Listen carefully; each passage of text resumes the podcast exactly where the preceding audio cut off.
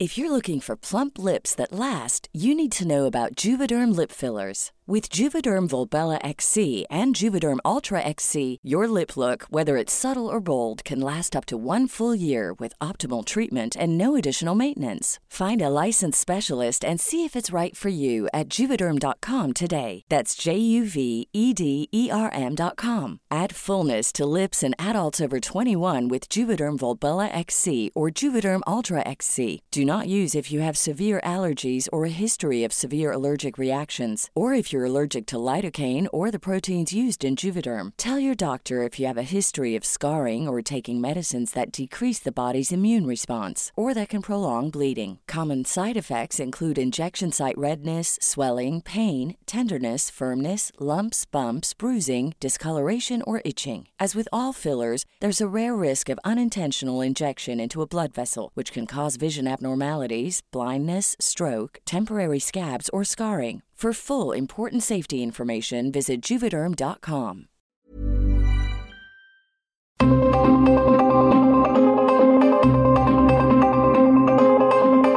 El Heraldo Radio presenta Zona de Noticias con Manuel Zamacona.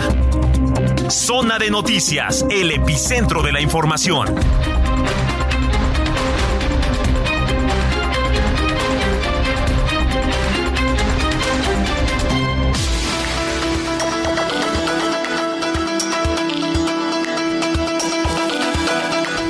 Ya son las 2 de la tarde en punto, tiempo del centro de la República Mexicana. Señoras y señores, qué gusto, qué gusto que nos estén acompañando y poder estar con ustedes aquí a través de estos micrófonos, las señales de Heraldo Radio y la frecuencia que usted sintoniza aquí en la zona metropolitana del Valle de México. Es el 98.5 de FM, pero bueno, mire, saludamos a lo largo y ancho de la República Mexicana y en Guadalajara también que nos siguen mucho en el 100.3, en Monterrey en el 99.7, allá en el En el 106.5, en La Laguna en el 104.3, ahí en Oaxaca en la Verde Antequera en el 97.7 de FM, en Tampico es el 92.5, Tuxtla Gutiérrez 88.3, también en Chimpancingo, muchos saludos también en el 94.7. Eh, en Acapulco, bueno, pues eh, que les mandamos un abrazo porque de verdad eh, no se ve para cuándo. Está y sigue devastado, lo seguirá por unos días. A pesar de que se ha presentado un plan, pues la verdad es que el tema de recuperación va a ser paulatino, poco a poco. Bueno, allá es el 88.9, el Altiplano 96.5, Yucatán 96.9, Tepic 103.3 y en McAllen 91.7 de FM HD4. Saludos a toda la República Mexicana, qué gusto que esté con nosotros aquí a través de esta señal. La verdad es que, pues como cada fin de semana, le traemos un programa bastante completo, toda la coyuntura local, nacional, internacional. Vamos a ir hasta Acapulco, vamos a ver todo lo que ha ocurrido también en resumen a lo largo de la semana y también actualizar, pues hasta hoy, sábado, que es 4 de noviembre ya del año 2023. Hoy se lleva a cabo el desfile conmemorativo del Día de Muertos el tradicional, ahí en las calles de la capital. Eh, va a estar bastante padre, la verdad, si tiene oportunidad, pues creo que eh, ya va a arrancar, dése una vuelta, vaya con la familia porque es un espectáculo que de hecho, bueno, pues nos ha tocado cubrir y eh, no se va a arrepentir, no se va a arrepentir. Oiga, bueno, además, exacto, además de todo esto que tiene que ver con el Día de Muertos, etcétera, miren. Eh, yo le quiero preguntar, usted eh, sabe, y lo vamos a tener aquí, eh, ¿cuál es el origen de su apellido, del árbol genealógico? ¿O quiere saber el apellido de sus tatarabuelos, etcétera? Bueno, vamos a tener aquí también cómo descubrirlo. Um, tenemos regalos para ustedes, tenemos muchos regalos para ustedes boletos para que se vaya a ver mañana la obra Amor sin Barreras en el Teatro Centenario Coyoacán. Así que mientras tanto, y le digo cómo ganárselos, apunte en nuestras redes sociales, arroba Samacona al aire. Le repito, arroba Samacona al aire. También tengo pases dobles para que se vayan a la Arena México el día de mañana, la función del 5 de noviembre. Se va a poner bastante padre, así que pues estén en contacto con nosotros y ahorita le digo cómo se los puede ganar. Y sin más, cuando son las 2 de la tarde con 3 minutos, les saluda Manuel Zamacona y vamos con lo más importante generado hasta el momento. Resumen inicial, lo más importante ocurrido hasta el momento.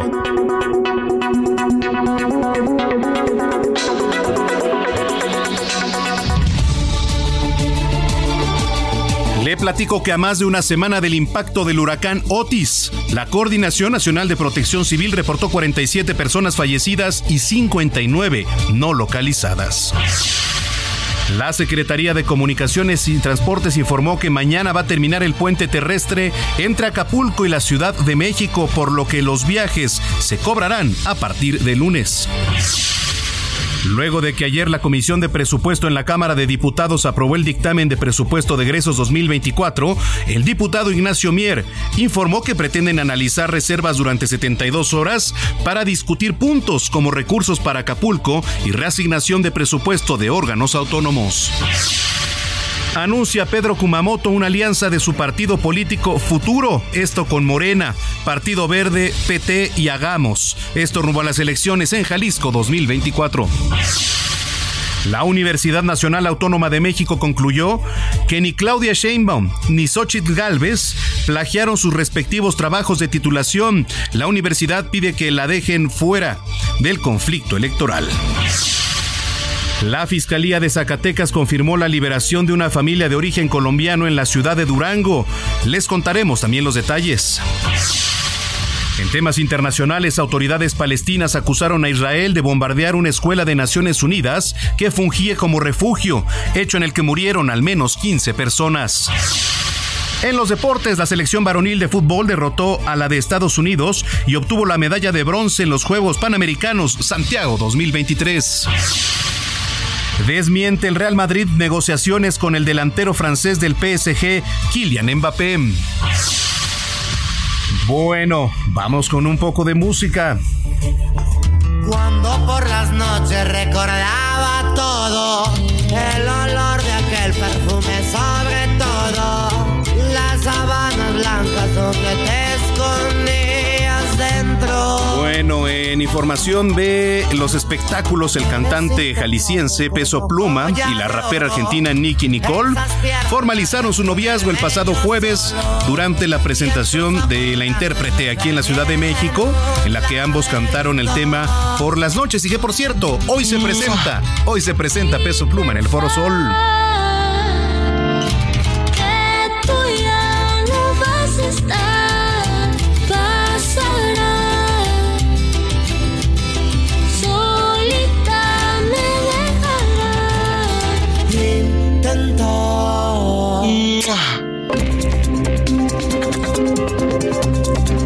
Manuel Zamacona en Twitter e Instagram, arroba Zamacona al aire.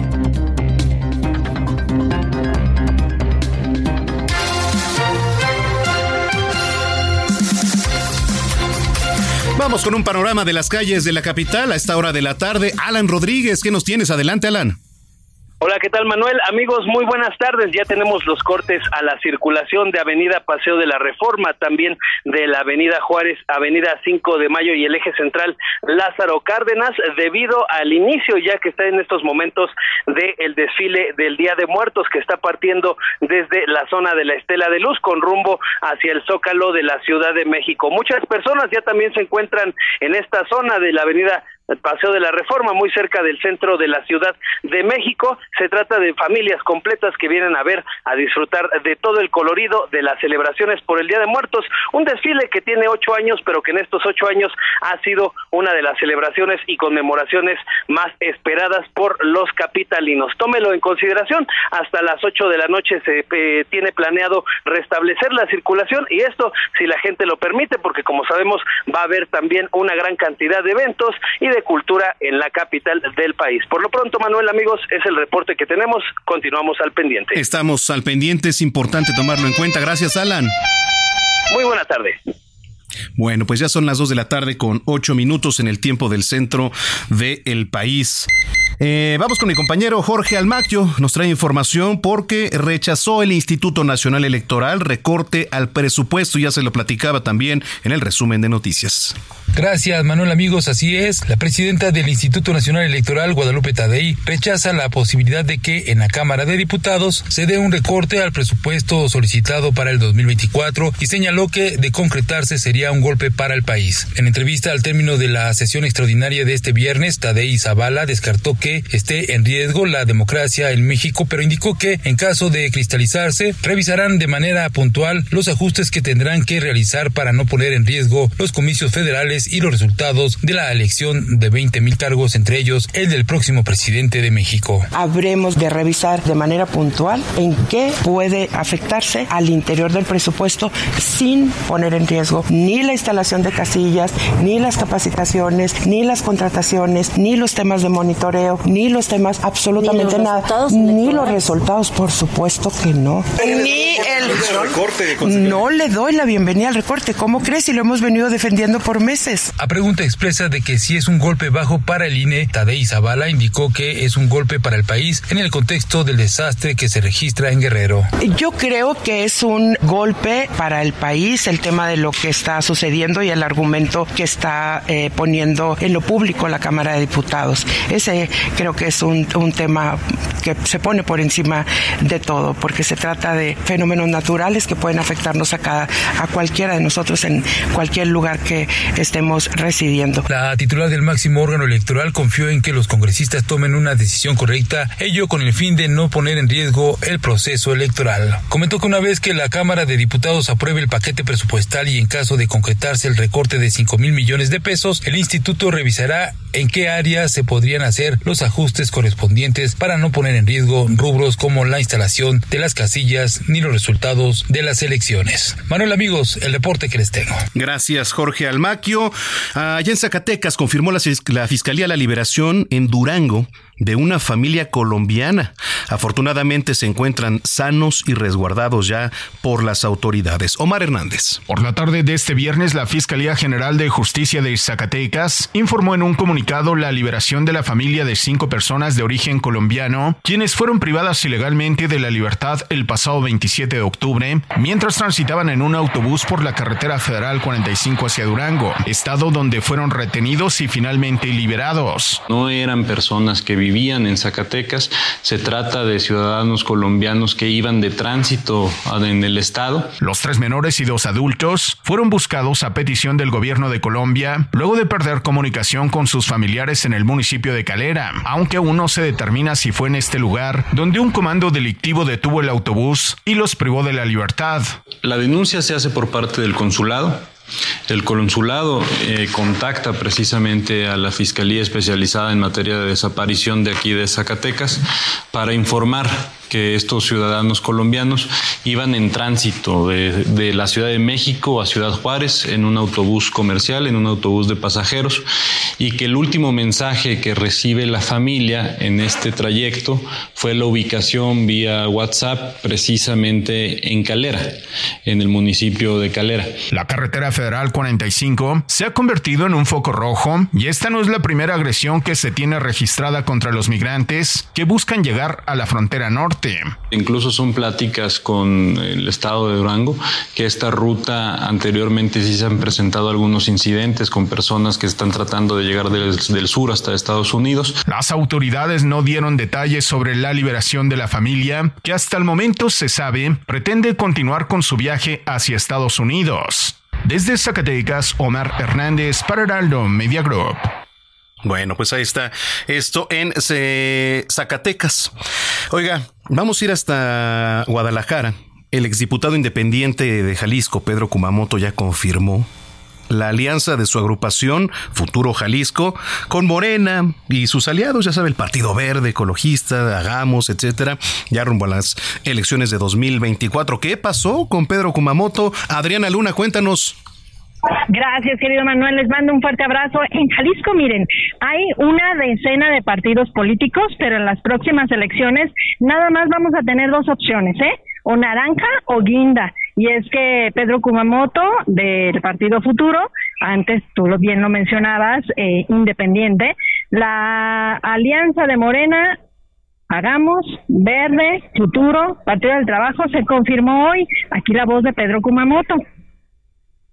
Hoy anunciamos nuestra coalición con Morena, PT, Verde y Hagamos.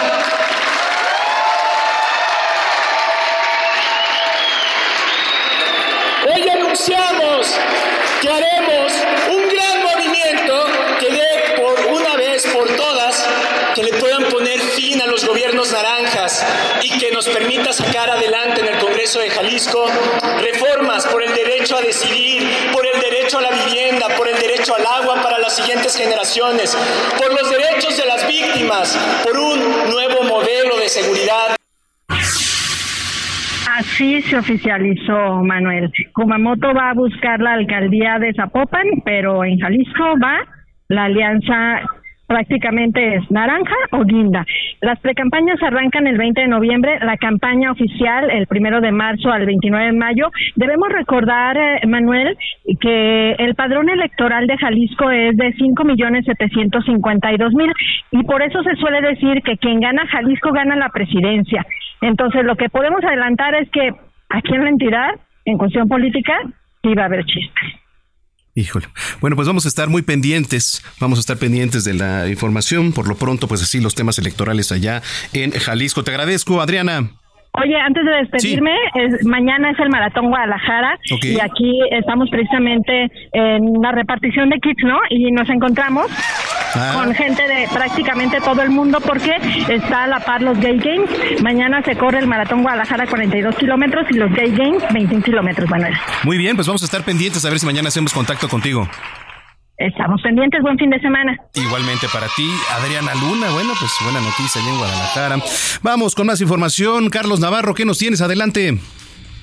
Buenas tardes, Manuel. Te saludo con gusto a ti, al auditorio. Nos encontramos aquí en Querétaro, donde la Coordinadora Nacional de los Comités de Defensa de la Cuarta Transformación, Claudia Sheinbaum, visitó ya su entidad número 25 en esta gira La Esperanza nos une. Tocó el turno al municipio del Marqués, donde la coordinadora prometió impulsar los trenes de pasajeros, en especial ese proyecto que tanto ha sonado por años y no se ha consolidado, el tren México-Querétaro. Escuchemos. Pero vamos a decirlo, ¿verdad? Es un sueño que se va a hacer realidad. Vamos a hacer el México-Querétaro.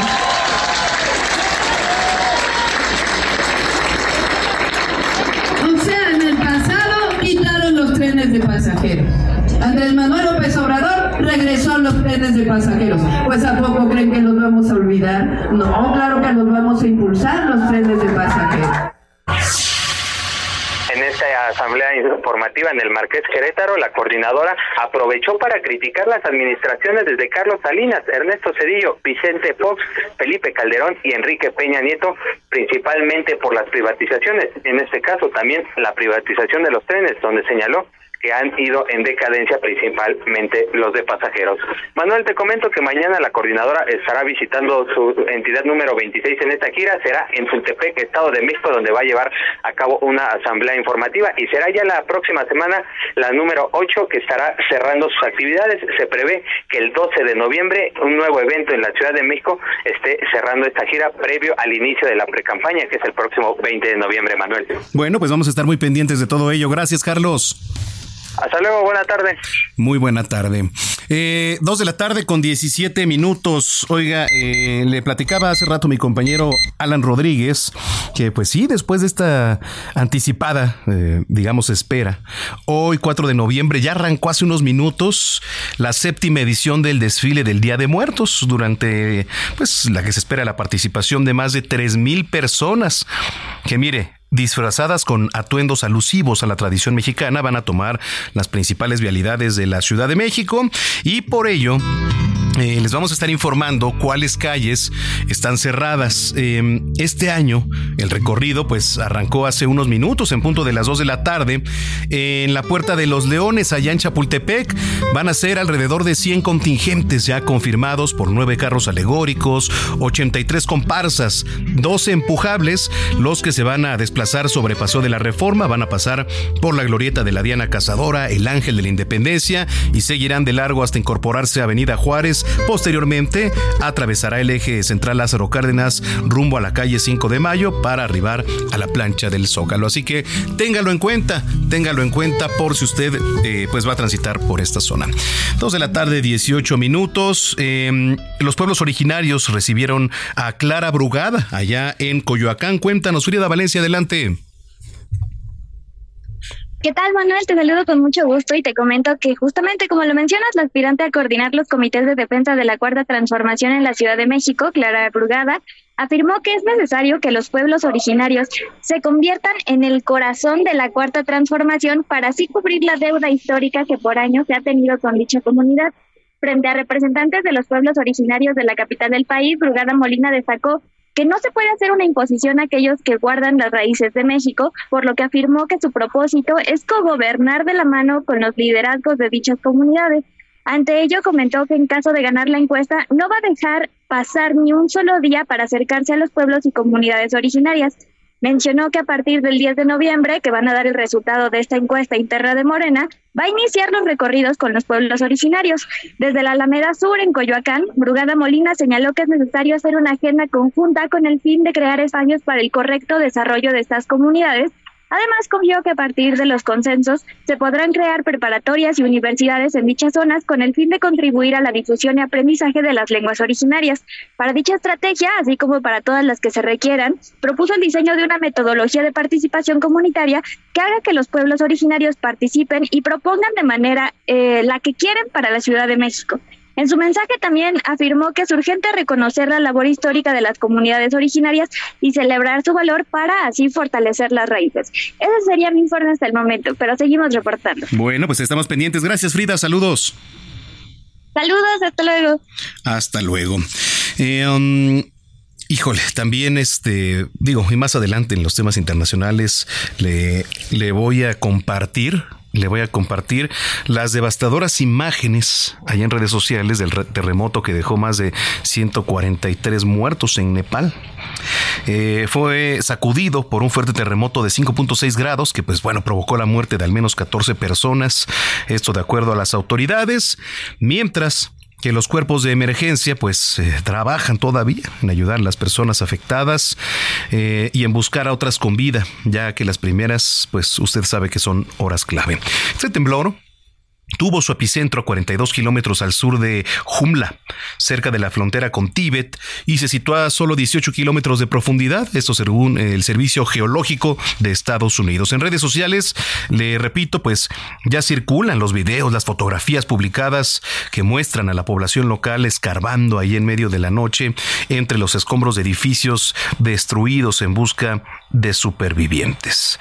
Eh, las casas, muchas de ellas de barro, se derrumbaron, resultaron gravemente dañadas y los supervivientes pues eh, se pusieron a salvo ahí en el exterior donde se escuchaban a cada rato las sirenas de los vehículos de emergencia.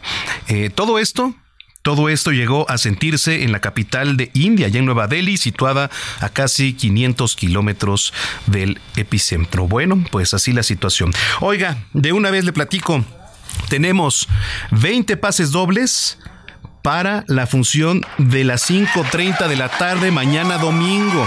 Amor sin barreras en el Teatro Centenario Coyoacán. Le repito, 20 pases dobles para que se vaya con la familia para la función de las 5.30. Así que nada más ahorita le, digo el número de WhatsApp de aquí de, de cabina para que manden su mensaje y número completo. Es importante es importante que usted lo mande su, su, nombre completo porque a veces nada más mandan mensaje quiero ir al teatro, pero no ponen su nombre completo. Entonces, ¿a quién se los vamos a dar? Exactamente. Bueno, esa es una. Y también tenemos 10 pases, no, son 5. A ver, déjame ver porque aquí los tengo en mano. No, son cinco pases dobles eh, para que usted se vaya mañana a la función de la Arena México, la mejor lucha libre del mundo. Domingo, mañana domingo 5. Eh, bueno, pues, ¿qué es lo que tiene que hacer? Eh, la hora de entrada es a las 15.30 a 17.45. Acceso por Doctor La Vista. Aquí los vamos a dejar para que pase por ellos. Ah, tengo uno, dos, sí, son cinco pases dobles para que se vaya a la mejor lucha libre del mundo. Y el número es 55 80 68 11 58. Le repito, 55 80 68 1158. Bueno, pues ahí está. ¿Qué tiene que hacer? Mandarnos WhatsApp. No marque, por favor, porque no hay quien conteste. Nada más mensaje de WhatsApp. Ya sea quiero ir al teatro o quiero ir a las luchas. A donde quiera irse para que mañana tenga un buen domingo. 20 pases dobles para esta función. Amor sin barreras, 5.30 de la tarde mañana en el Teatro eh, Centenario Coyacán. Y 5 pases dobles para que se vayan también mañana a la mejor lucha libre del mundo, que es la del Consejo Mundial de Lucha Libre. Bueno, pues eh, con esto vamos a ir a una pausa. A ver si nos vamos con algo de, de peso pluma, ¿no? Que hoy se presenta, por cierto, aquí en el Foro Sol. Mire, yo le quiero decir que desafortunadamente eh, ya se han presentado en los últimos eventos. ¿Cuándo es? ¿No es, no es hoy? Es próximo sábado. Ah, yo pensé que era, pensé que era hoy. Pues es que a mí me invitaron el día de hoy y resulta que no es hoy. Bueno, ya ve cómo andamos por ahí. Pero bueno, eh, pues ahí está. Con esto vamos a ir a la pausa. Yo le invito para que se pongan en contacto a redes sociales, arroba Samacona al aire. Le repito, arroba Samacona al aire para que visite nuestra página www.heraldodemexico.com.mx. Esto para que esté actualizado. Eh, regresando, le voy a platicar de un fuerte incendio que consumió un tiradero de llantas allá en Monclova, Coahuila. Eh, tenemos mucho más. Está usted en el lugar correcto. Ya volvemos.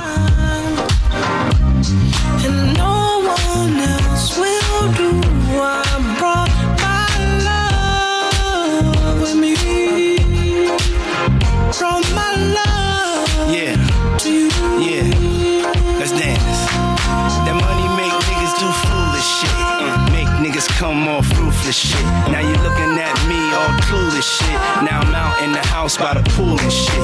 Running around the city with crazy niggas. Yeah, 50 or so, yeah, crazy niggas. A Mercedes don't make up for lost time. And a song you never heard, nigga, don't rhyme. You looking for shit you won't find. Looking for love, but we both blind. In the future, we both find. I just gotta write a ticket. Vamos a una pausa y regresamos con Manuel Zamacona a Zona de Noticias.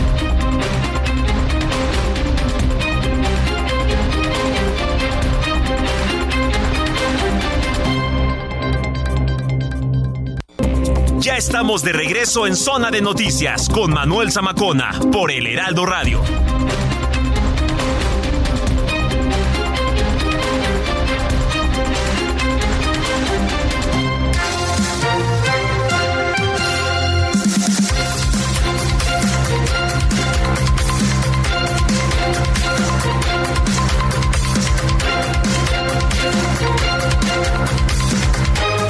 Son ya las eh, 2 de la tarde con 31 minutos en el tiempo del centro. Hoy 4 de noviembre hay bastante, bueno, no, no obstante, hay un efeméride. Es Día de la UNESCO. Día de la UNESCO, 4 de noviembre, se celebra el Día de la Organización de las Naciones Unidas para la Educación, la Ciencia y la Cultura, que es un pues, organismo especializado de las Naciones Unidas cuya creación marcó compromiso de mejorar la calidad de vida de las personas y promover la paz mediante la cooperación internacional, esto en el ámbito educativo, cultural, comunicacional y también de la ciencia. Eh, fíjese, la UNESCO fue creada al finalizar la Segunda Guerra Mundial con la finalidad de restablecer los sistemas educativos de aquellos países aliados impactados por la guerra y pues bueno, que no disponen de suficientes recursos para la ejecución de acciones en materia de educación y cultura. Entonces, bueno, pues ahí tiene parte del origen, que por cierto en la década de los años 60 se efectuaron una serie de planteamientos en torno al nuevo orden mundial de la información y comunicación. Bueno, pues así la situación, ya dos de la tarde con 32 minutos.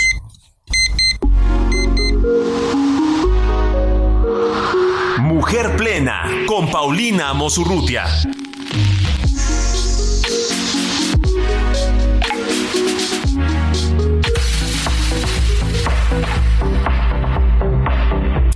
Es importante porque ahorita que hablábamos de la UNESCO, pues eh, da pie también este tema que es el Día Mundial contra la Violencia Escolar, demasiado importante. Paulina Mosurrutia, qué gusto saludarte. Qué gusto saludarte, Manuel. Gracias como siempre por el espacio. Y sí, es un tema delicadísimo este del acoso escolar. El jueves se conmemoró el día en contra de este tema. Y en México tenemos el primer lugar deshonroso de bullying o violencia escolar eh, en, en niños y niñas de nuestro país. Oye, qué, qué barbaridad, porque, pues mira, año tras año, luego hay iniciativas para combatir justamente, pero ha sido efectivo realmente hasta hoy día, pleno siglo XXI. Fíjate que creo que no y, y, me gustaría abarcarlo desde varias aristas. Primero, en 2023 subió 347%. Es inaudito cómo subió la violencia escolar y creo que hay varios factores. Uno, eh, post pandemia, eh, recordemos que en toda esa etapa hubo una violencia enorme dentro del seno familiar y la violencia que se genera en la escuela pues es un reflejo de lo que ven los niños en casa. Entonces, se exponencia la violencia en el hogar y en consecuencia directa se exponencia en las escuelas. Y fíjate que otro punto estuve escuchando una cátedra del doctor Reimers, que es un catedrático de Harvard, y me gustó muchísimo esta visión de la educación que creo que va muy a tono con este tema, que es que en Latinoamérica solemos dar cátedra de los problemas, pero no generar las habilidades blandas para resolverlos. ¿A poco no está buenísima la frase, Manuel? Sí, sí está buenísima. Oye, también desde la legislación y desde la sociedad, ¿qué se tiene que empezar a hacer? Sí, eh, eh, eh, y este tema que dices desde la sociedad, y es que no estamos generando las habilidades blandas, las soft skills, como le dicen, ¿no? en, en, los niños y las niñas para poder transformar este problema. Es decir, les hablamos de los tipos de violencia, de qué es el bullying. O sea, tú ves los libros de texto y lo definen perfectamente, pero pues parece casi un catálogo de ideas en vez de generar estas habilidades, que cuáles tendrían que ser. Primero, la contención emocional. Nuestros niños no saben titular sus emociones, no saben dialogar con ellas, seguimos diciéndoles a los niños no te enojes, claro que se deben de enojar, cualquiera, cualquier persona en su sano juicio se enoja, el problema es qué haces con el enojo, cómo lo, cómo lo administras, eh, cómo tienes, y ahí van otras habilidades blandas. Una capacidad de negociación, de empatía, de control de, de, de la atención, es decir, necesitamos indispensablemente empezar a generar estas políticas públicas desde la pandemia. Se le exigió, se le exigió a la Secretaría de Educación Pública que se generaron programas de socioemocionales porque los niños traían pues ciertas afectaciones después de, este de este tiempo y no se ha generado nada y lo estamos viendo en consecuencia en millones de videos que salen en internet que cada vez los vemos más cerca de esta violencia exacerbada en las escuelas y, y, que las autoridades pues no están haciendo nada al respecto. Híjole, eh, qué importante. Oye, y luego en las escuelas, digo, eh, también falta mucho personal capacitado, ¿no? Porque eh, la docencia también a veces cae en una intolerancia eh, con las niñas, con los niños. Absolutamente. Te voy a dar un dato que te va a dejar frío. En México se utilizan para capacitación de profesores al año 100 pesos. Sí.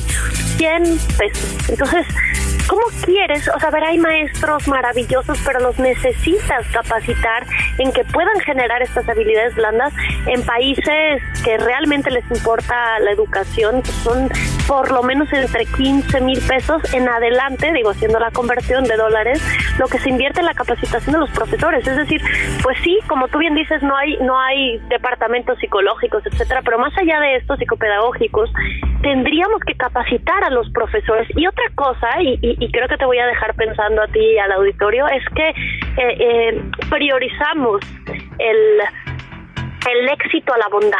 Es decir, cuando educamos a nuestros niños, a nuestros niños los felicitamos por la buena calificación, porque se sacaron el premio, porque fueron el primero, porque están en la tabla de, de los mejor portados, pero nunca se suben al coche y le decimos, oye, ¿había alguien que hayas visto triste? Oye, ¿pudiste defender a alguien?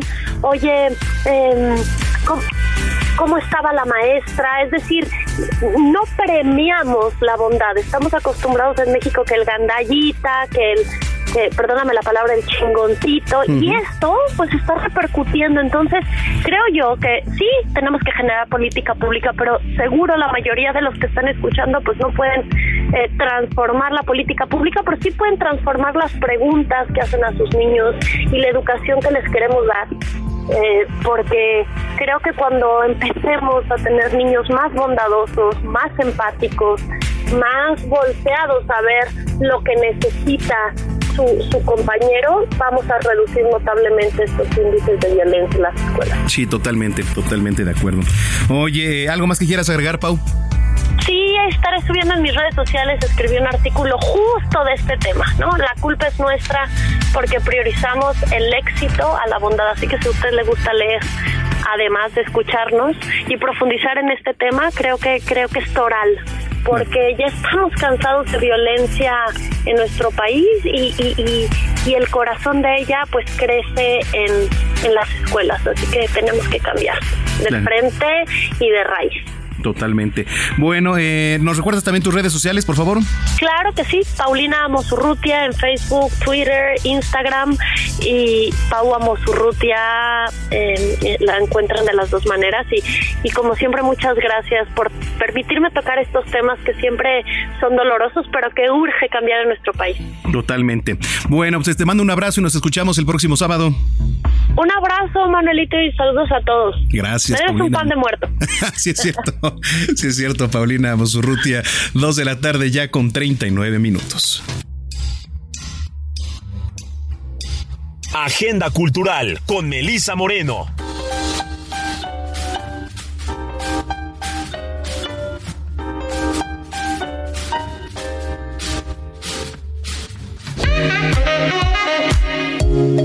Bienvenidos a la Agenda Cultural del Heraldo de México. Yo soy Melisa Moreno y esta es nuestra selección para Zona de Noticias. Desde la década de 1990, la obra de Alexander Apóstol evidencia los distintos códigos de género, raza e identidad que acompañan las ideologías de América Latina, desde el imaginario colorido y optimista de la modernización y el desarrollismo hasta el catálogo de fantasías corporales y sexualizadas del nacionalismo y populismo continental. Su obra oscila en torno a la dicotomía de tradiciones visuales de Venezuela. Por un lado, la visión historicista y nativista que desplegaron los pintores realistas al amparo de la dictadura de Marcos Pérez Jiménez, que se prolonga en la escenificación trágica y cómica del régimen bolivariano del presente.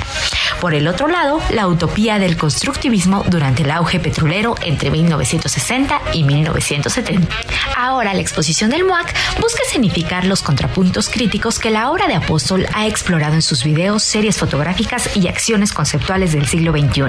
La producción del artista parte de una mirada distante puesta tanto en el proceso político venezolano como la nueva valoración que el arte en su país ha adquirido durante la recuperación del arte moderno latinoamericano alrededor del mundo. Alexander Apóstol, postura y geométrica en el área de la autocracia tropical, puede verse en el MUAC hasta el 12 de mayo del 2024. Conocer el mar, hacer amigos, enamorarse del amor, de la poesía, del cine y de la comida, seguir creciendo y descubrir el dolor, el deseo de venganza, pero también el miedo de ver cómo todo puede acabarse en un instante, aprender a encontrar la belleza en los objetos más cotidianos o a experimentar las aventuras más extraordinarias, todo eso y más durante el verano. Esta novela es un maravilloso tapiz donde las experiencias y el autodescubrimiento nos revelan que la existencia siempre está llena de momentos y lecciones que nos marcarán y que las cosas rara vez salen como se planean y gracias a ello nuestra propia vida puede ser la novela más inolvidable. Cuatro veranos de Benito Taibo es editado por Planeta. Tras una exitosa temporada de la teatrería, la apuesta Orlando y Micael Los Arrepentidos se muda al foro a la gruta del Centro Cultural Dinámico para ofrecer una breve temporada hasta el 12 de diciembre con funciones los lunes y martes a las 8 de la noche. En Orlando y Micael, los arrepentidos se pone en primer plano la evolución y las luchas de dos personas transgénero.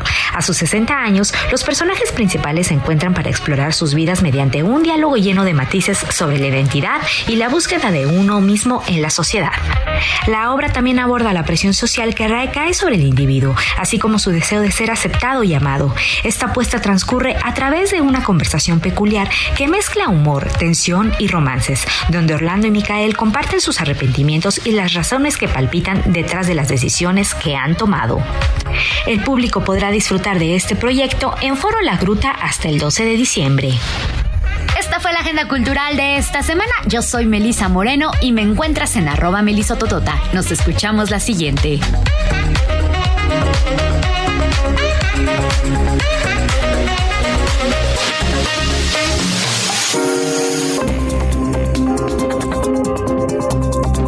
A Manuel Zamacona en Twitter e Instagram, arroba Zamacona al aire.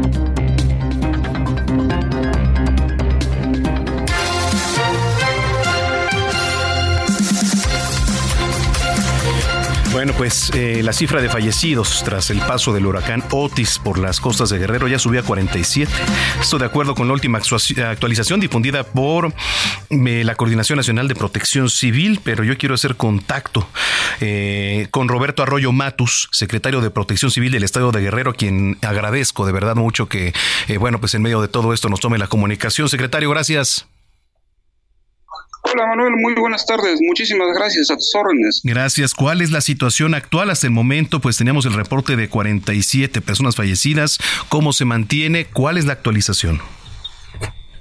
Sí, con todo gusto. Bueno, comentarte que efectivamente tenemos ese desafortunado saldo. Te comento también que se ha estado trabajando de manera muy ardua con los tres niveles de gobierno.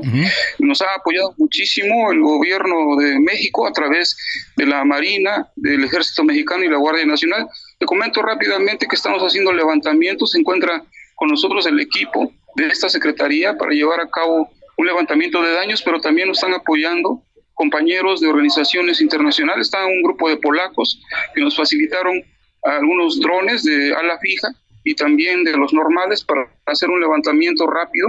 Pero también tenemos datos ahorita preliminares que de acuerdo a Copérnico, que es un programa espacial de la Unión Europea, se ha podido determinar que existen preliminarmente 580 mil personas damnificadas en los municipios de Acapulco y Coyuca de Benítez. También tenemos 7 mil hectáreas de construcciones destruidas o con daños y aproximadamente alrededor de 900 kilómetros de caminos y calles inundados o que resultaron afectados por escombros de todo este material que se acumuló y que pues es principalmente material de cancelerías, de fachadas, material muy ligero de cubiertas también, eh, que desafortunadamente se desprendieron por los fuertes vientos que alcanzaron, de acuerdo a reportes de diferentes servicios meteorológicos, casi los 330 kilómetros por hora en, rachas bastante extraordinarias.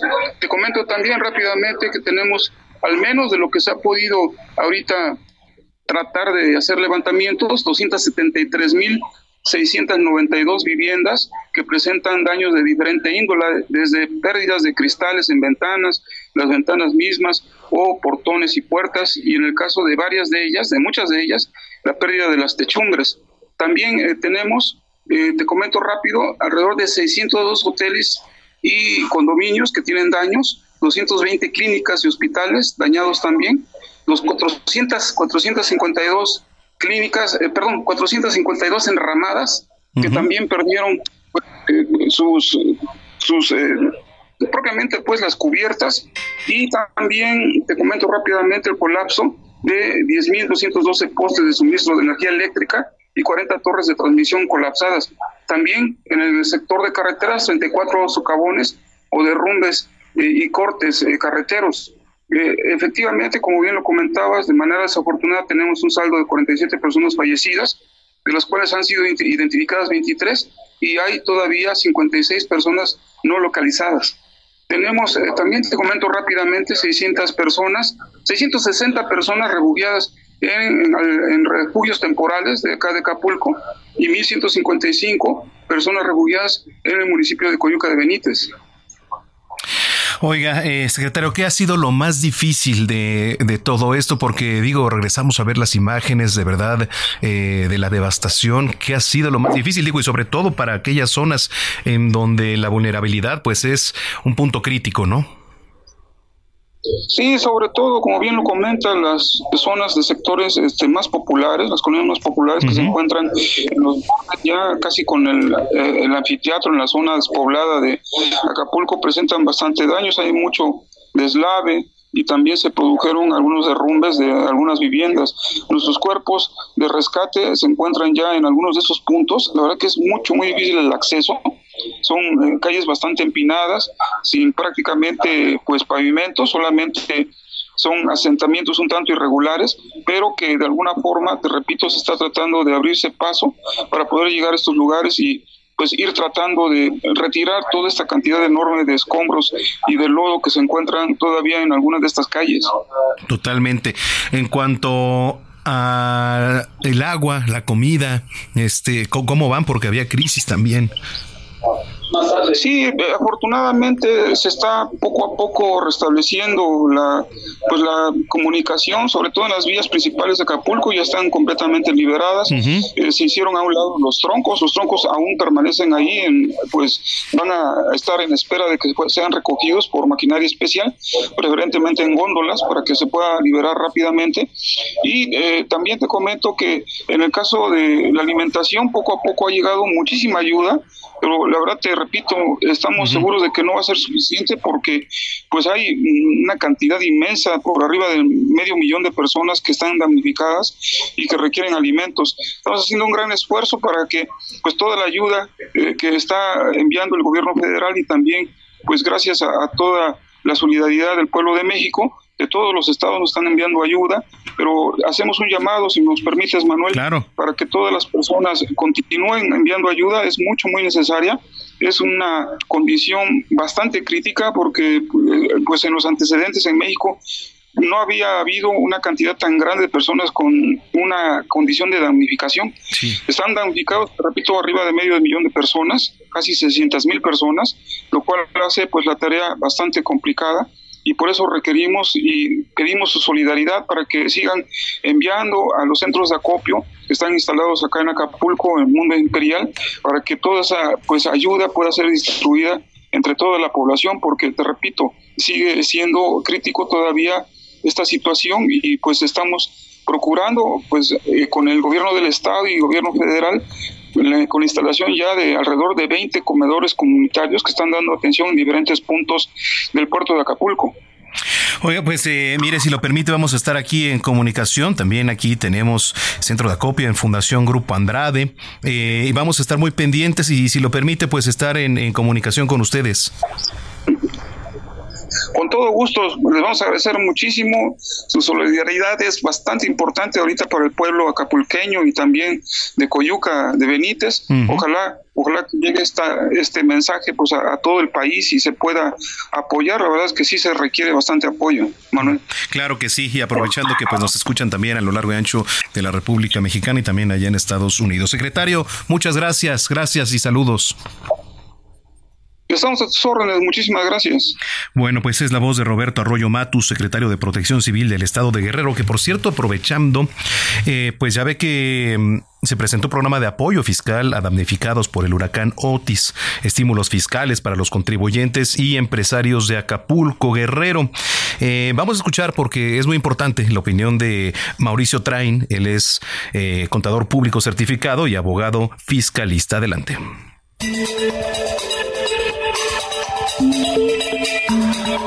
Mi estimado Manuel, ¿cómo estás? Muy buenas tardes. Gracias por la oportunidad, gracias por el espacio. Buenas tardes a tu auditorio. Eh, me encuentro preocupado y, consternado por lo que, los sucesos que hemos tenido la semana pasada y, respecto al, al decreto de facilidades fiscales para los contribuyentes de estas zonas afectadas, pues es triste, es triste este decreto, de acuerdo a, que los beneficios que se presentan en él no traen ninguna ayuda verdadera o la ayuda que se necesita.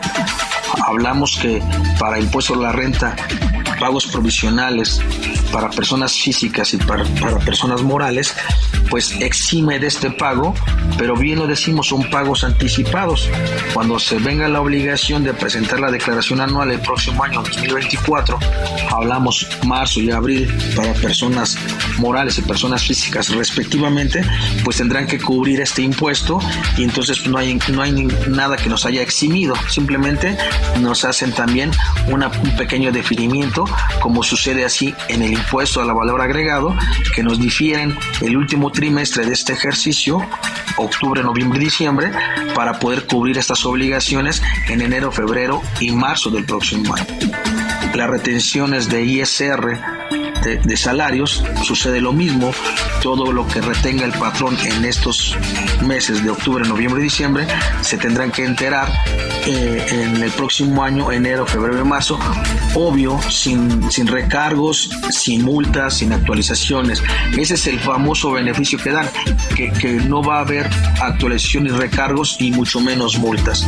Y también hablan de los pagos diferidos, que si había personas personas contribuyentes que tenían pagos diferidos, que bueno, que no se van a pagar estos meses y que se van a, arreglar los pagos en los próximos, en el próximo trimestre, sin actualización, sin recargos y sin multas.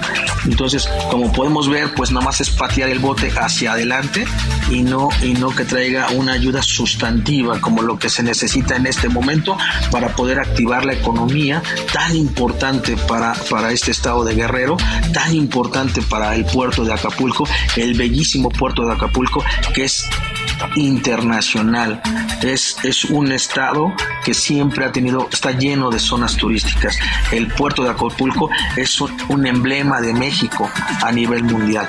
Entonces necesitamos eh, ser solidarios con este eh, municipio y el Estado tiene que replantear verdaderamente beneficios fiscales, no este tan improvisado decreto de facilidades fiscales. Manuel, muchas gracias, muy buenas tardes, hasta luego. Muchas gracias a el maestro Mauricio Train Bautista, contador público certificado. Oiga, les reiteramos que tenemos 20 pases dobles para la función de mañana, 5.30 de la tarde, Amor sin Barreras, ahí en el Teatro Centenario Coyoacán. Eh, lo único que tiene que hacer es mandarnos un WhatsApp al 55 80 68 11 58. Le repito, 55 80 68 11 58.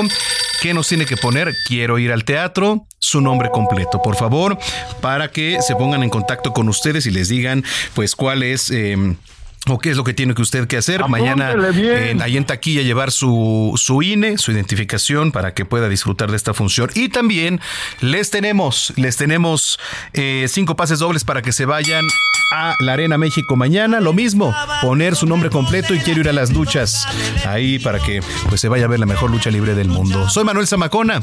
Está usted aquí a través de la señal de Heraldo Radio. Volvemos.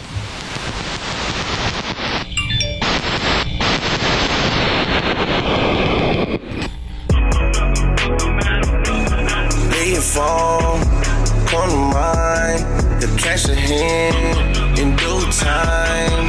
I think, think that I could fuck the idea him out of your mind. You said he rap, he ain't signed, that ain't a good sign. Change your mind. Good conversation and some rose wine. Unless there's some other things you gotta mind. Estamos de regreso en Zona de Noticias con Manuel Zamacona por el Heraldo Radio.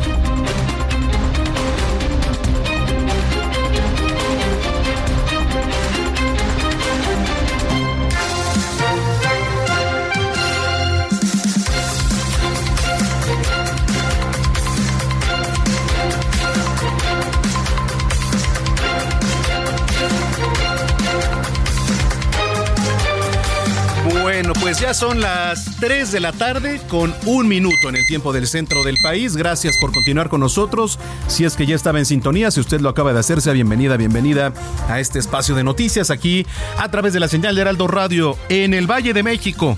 Somos el 98.5 de FM, pero también saludamos con mucho gusto allá a las frecuencias locales en Guadalajara, allá en Monterrey, en el Istmo, en La Laguna, en Oaxaca, en Tampico, en Tuxtla Gutiérrez, en Chilpancingo y Acapulco, que ahorita, bueno, pues usted sabe cómo le están pasando. Eh, en el Altiplano, en Yucatán, en Tepic, en McAllen también, allá en Estados Unidos. Muchos, muchos saludos. También pues eh, estamos en nuestra cámara web aquí en eh. Saludamos a los que nos sintonizan también a lo largo y ancho de Estados Unidos. Eh, ya ha iniciado el desfile del Día de Muertos 2023 en la capital que bueno, pues de acuerdo con estimaciones de la propia secretaria de Cultura, Claudia Curiel, para este año se espera que hasta dos millones de personas se den cita en la capital para presenciar de este desfile. Y por su parte, Natalie Desplas, secretaria de Turismo, también adelantó la visita de más de 225 mil turistas extranjeros. Así que, bueno, pues ha comenzado, por cierto, pues por ahí estaba Martí Batres, Eh, ahorita está hablando eh, el jefe de gobierno de la Ciudad de México. A ver, podemos tener rápido el audio de, Martí Batres, que está hablando en este momento ahí en, en este, pues es en la inauguración del Día de Muertos, que le repito, pues también van a cerrar calles, hay que estar muy pendientes. Ahorita me estaban escribiendo, oye, hay un caos por el tema del desfile de muertos. Sí, depende por qué zonas pasen. Vamos a tener el reporte un poquito más adelante ahí con mi compañero Alan Rodríguez. Eh, y mire, es espectacular, ¿eh? la verdad es padrísimo. Yo le podré decir que a nivel mundial, uno de los mejores desfiles más coloridos, más atractivos. Eh, entonces, bueno, pues aquí le vamos a estar dando eh, los detalles. No sé si ahí lo tengamos, si no, un poquito más adelante le vamos a estar teniendo eh, los detalles ahí de lo que vivan. Que por cierto, si usted quiere seguirlo en vivo, puede visitar nuestras redes, eh, arroba Heraldo de México y también en www.heraldodemexico.com MX. Bueno, pues no, ya creo que ya se fue Martí Batres. Al ratito le vamos a tener el audio de lo que ha dicho, pero sí, desde temprano las principales vialidades de la capital cerraron para los preparativos del desfile. Eh, mire, apenas está por comenzar, se eh, prevenía o se prevía, perdón, que empezara a las 2 de la tarde, ya sabe, empezó un poquito más tarde en lo que... Eh, pues se preparaba todo, pero bueno, pues aquí lo puede seguir. ¿Dónde ver la transmisión del desfile? este año Sí, se está dando el, el, banderazo de inicio en este preciso momento en las calles de la ciudad. Eh, canales públicos de todas las televisoras nacionales. Tired of ads barging into your favorite news podcasts? Good news. Ad-free listening is available on Amazon Music. For all the music plus top podcasts included with your Prime membership. Stay up to date on everything newsworthy by downloading the Amazon Music app for free or go to amazon.com slash news ad free. That's amazon.com slash news ad free to catch up on the latest episodes without the ads. Eh, y se espera que el gobierno de la ciudad lo transmita por sus cuentas oficiales también de las redes sociales. A ver, mire, ahí lo tiene de fondo. Ciudad de México. Es impresionante, se vive la emoción, el olor a copa. Ahí está, el, el parte del inicio de este desfile. Bueno, pues así, señores y señores, cuando son las 3 de la tarde ya con 4 minutos, anda por aquí Héctor Vieira, nuestro productor, que nos tiene el resumen de noticias de esta segunda hora. El resumen de las 3 con Héctor Vieira.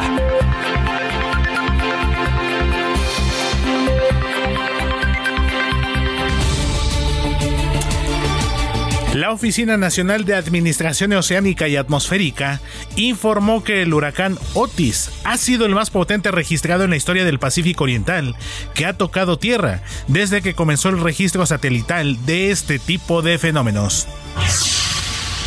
La Secretaría de la Defensa Nacional dio a conocer que ha distribuido hasta el momento 97.805 despensas y 555.215 litros de agua potable a personas afectadas en Acapulco y Coyuca de Benítez por el paso del huracán Otis el pasado 25 de octubre. En temas de la capital, la Secretaría de Seguridad Ciudadana de la Ciudad de México anunció la detención en la alcaldía Miguel Hidalgo de dos mujeres y un hombre en posesión de 50 mil dólares en efectivo, un arma de fuego, dosis de aparente droga, quienes además presuntamente se dedicaban a la modalidad de la extorsión, conocida como gota a gota. Debido a las lluvias provocadas por el Frente Frío número 8 ayer viernes, se reportaron inundaciones al interior de la refinería Olmeca, que fue inundada por esta lluvia, lo que fue minimizado por el gobernador de Tabasco, Carlos Manuel Merino.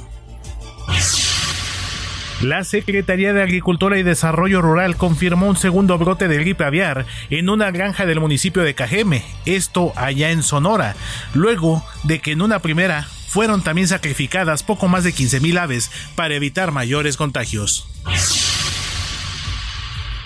En información internacional, el portavoz de las brigadas Al-Qassam, Abu Obeida, aseguró este sábado en un breve comunicado que los ataques de Israel contra la franja de Gaza han causado la muerte de más de 60 rehenes, 23 de los cuales se encuentran todavía bajo escombros.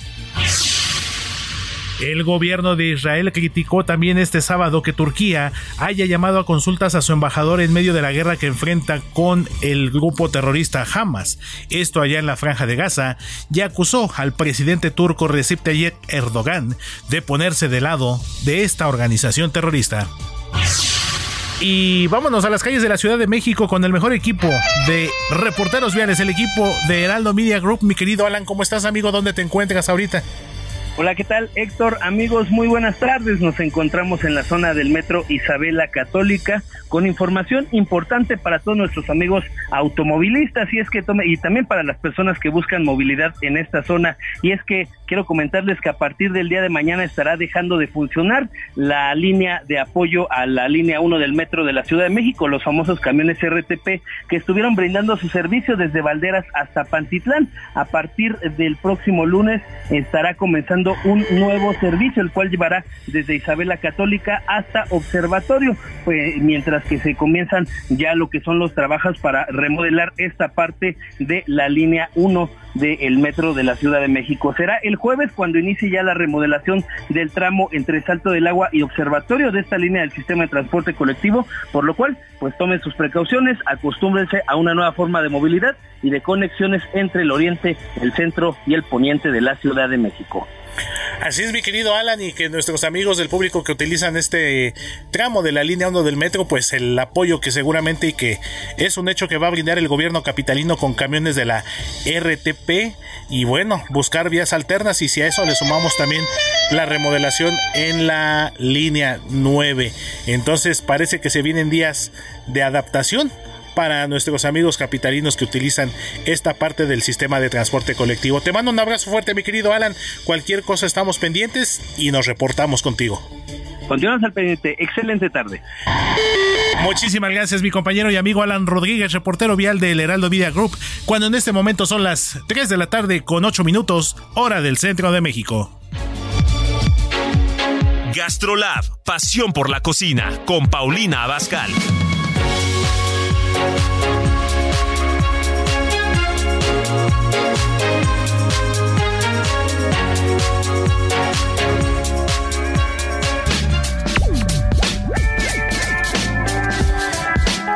Las 3 de la tarde ya con 9 minutos en el tiempo del centro. Qué gusto saludarte como cada sábado, querida Paulina Abascal. ¿Cómo estás? Hola Manuel, muy bien. ¿Ustedes cómo están por allá? Muy bien, con el gusto, como siempre. Cuéntanos, ya estamos listos aquí. Bueno, pues es que ya estamos en plena temporada otoñal y la calabaza está por doquier. Entonces vamos a hacer un panqué de calabaza. ¿Te gusta la idea? Me parece perfecto. Bueno, pues entonces tomemos nota de la receta. Son 115 gramos de mantequilla. Ajá. Son 120 gramos, mililitros o gramos de aceite. Ajá. 280 gramos de harina. Ujú. Una cucharadita de polvo para hornear. De polvo para hornear, ajá. Una cucharadita de bicarbonato. Media cucharadita de sal. Ajá. Una cucharadita de jengibre en polvo. Ajá. Tres piezas de huevo. Y 420 gramos o una lata de puré de calabaza. Ok. Entonces, vas a precalentar tu horno a 170 grados. Ujú. Vas a seleccionar el molde que tú desees. Puede ser eh, de rosca, puede ser redondo, puede ser de los rectangulares. Lo importante es que sí sea de metal. Ok. Y lo Y lo. Ay, creo que se nos perdió ahí la comunicación con, con Paulina Bascal. No, aquí Ah, no, ahí está, ahí está. Ya, de metal, perdón. Ya te escuché, es que pensé Lo vas a engrasar muy bien tu molde. Ajá, engrasar. Bien el molde, ajá. Y entonces vas a combinar todos los ingredientes secos Ujú. Y en otro bowl el resto de los ingredientes, es decir, los huevos, el puré de calabaza, la mantequilla y el aceite. Ok. Poco a poco le vas agregando los ingredientes secos a los ingredientes húmedos y una vez que lo tienes bien mezclado, lo vacías en tu molde y a hornear. Y una vez mezclado, lo horneamos. Una vez que está horneado, es importante dejarlo enfriar antes de desmoldar. Y al desmoldar, bueno, pues por encima le puedes poner con una coladera azúcar Ok. Y ya está la receta más rica de tu panque de calabaza mate. Del otoño y del y además muy ad hoc ahora con estas épocas, digo. Claro. Con, con, el Día de Muertos, que por cierto se lleva a cabo en este momento. Entonces estaría pues muy padre que lo pudieran hacer hoy. Así que la gente que nos viene escuchando en el auto, si está en casa, en su dispositivo. A ver, les platico, necesitamos 115 gramos de mantequilla. 120 mililitros de aceite, 280 gramos de harina, una cucharada de polvo para hornear, una cucharada de bicarbonato, media cucharada de sal, una cucharada de jengibre en polvo, tres piezas de huevo, em, también necesitamos 120 eh, gramos de puré de calabaza. Bueno, ¿qué vamos a hacer? Vamos a precalentar el horno primero que nada a 170 grados. Hay que seleccionar un molde al gusto de metal. Lo engrasamos bien, por supuesto, y vamos a combinar todos los ingredientes primero en un bowl los secos y en otro bowl vamos a mezclar todos los demás y entonces vamos a mezclar poco a poco los secos con los otros y una vez lo vamos a, a poner ahí en el en el recipiente, importante que sea de metal, ya engrasado, y lo vamos a hornear. ¿Por cuánto tiempo más o menos, eh, Pau? Como unos 25 a 30 minutos, dependiendo del tamaño de su molde, pero cuando su cocina empieza a oler delicioso, es síntoma que está listo. Muy bien. Y importante dejarlo enfriar y al desmoldar le ponemos azúcar glass y entonces queda perfecto para esta época. ¿Cómo ves? Te va a quedar increíble, Manuel. Excelente, pues estamos listos. Oye, ¿y estas y más recetas dónde las encontramos? Y también, por supuesto, ¿dónde te vemos en TV? Recuerden que estamos lunes, miércoles y viernes al estilo de Paulina Bascal en Canal 8 de Televisión Abierta.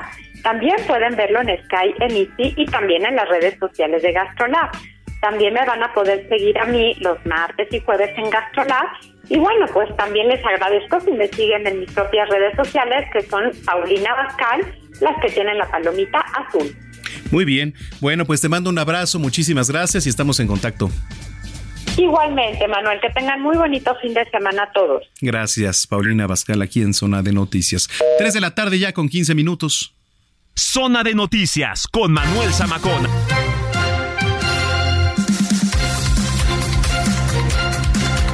Pues justamente ahorita que nos preparaba la chef Paulina Abascal este delicioso panqué de calabaza, es importante señalar que ya la Suprema Corte de Justicia de la Nación aplazó la semana pasada la discusión de un amparo en contra del etiquetado frontal de alimentos y bebidas interpuesto por una empresa. Pero hay más de 100 peticiones de amparo de esta naturaleza. Entonces vamos a platicar y me da mucho gusto saludar a Paulina Magaña. Paulina Magaña Carvajal, ella es coordinadora de salud alimentaria en el Poder del Consumidor. Qué gusto saludarte, Paulina. Hola, ¿qué tal? Muy buenos días, igualmente. Gracias, gracias por estar con nosotros. Oye, a ver, platícanos un poquito, ¿en qué nos ayuda, primero que nada, este etiquetado frontal a, a los consumidores? Claro, bueno, el principal objetivo de este etiquetado frontal de alimentos es proveer información clara y sencilla sobre algunos nutrimentos que se llaman nutrimentos críticos, que están contenidos sobre todo en productos ultraprocesados eh, y que están en exceso. No cualquier cantidad ya tiene de, por ejemplo, azúcares, sodio, grasas saturadas o calorías eh, tienen estos sellos, ¿no? Sino tiene que rebasar un límite y el que un producto ultraprocesado tenga este sello de advertencia de exceso en quiere decir que puede representar un riesgo para la salud. Entonces ese es el principal objetivo del etiquetado, no reconocer estos productos por medio de estos sellos y de estos nutrimentos críticos que en exceso pues están vinculados a ciertos procesos de enfermedad como es la obesidad y las enfermedades crónicas. Oye, a ver, eh, sí es importante que tanto ha servido, ¿no? Porque tú llegas a un supermercado, eh, digo, depende del producto, está ahí, pero ¿por qué? ¿Por qué esta discusión y por qué no están conformes? Por ejemplo, algunas empresas, no puedo decir las marcas, ¿verdad? Pero ya hay más de 100 peticiones sobre esto.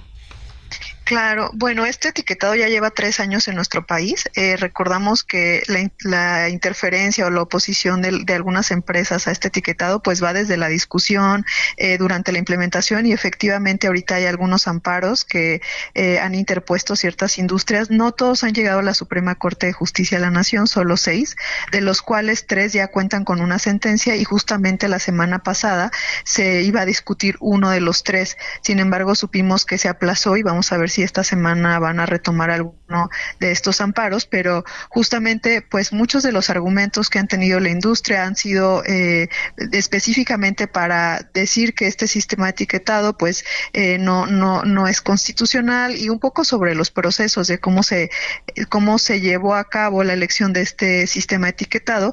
Y bueno, eh, hay mucha documentación al respecto de cómo fue elegido, por qué fue elegido, la evidencia científica, no solo para su implementación, sino también después de tres años de, que ha sido aprobado.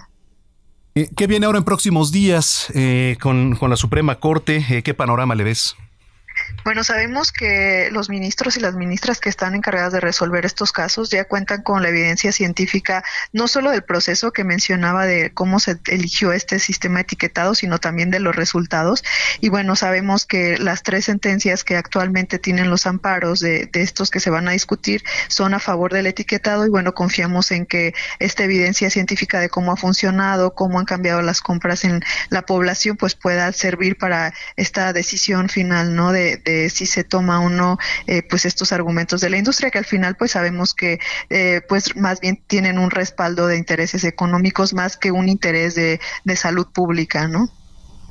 Oye, pues si lo permites, eh, Paulina, estamos en comunicación contigo. Por supuesto, claro que sí. Y gracias por tomar la comunicación, ¿eh?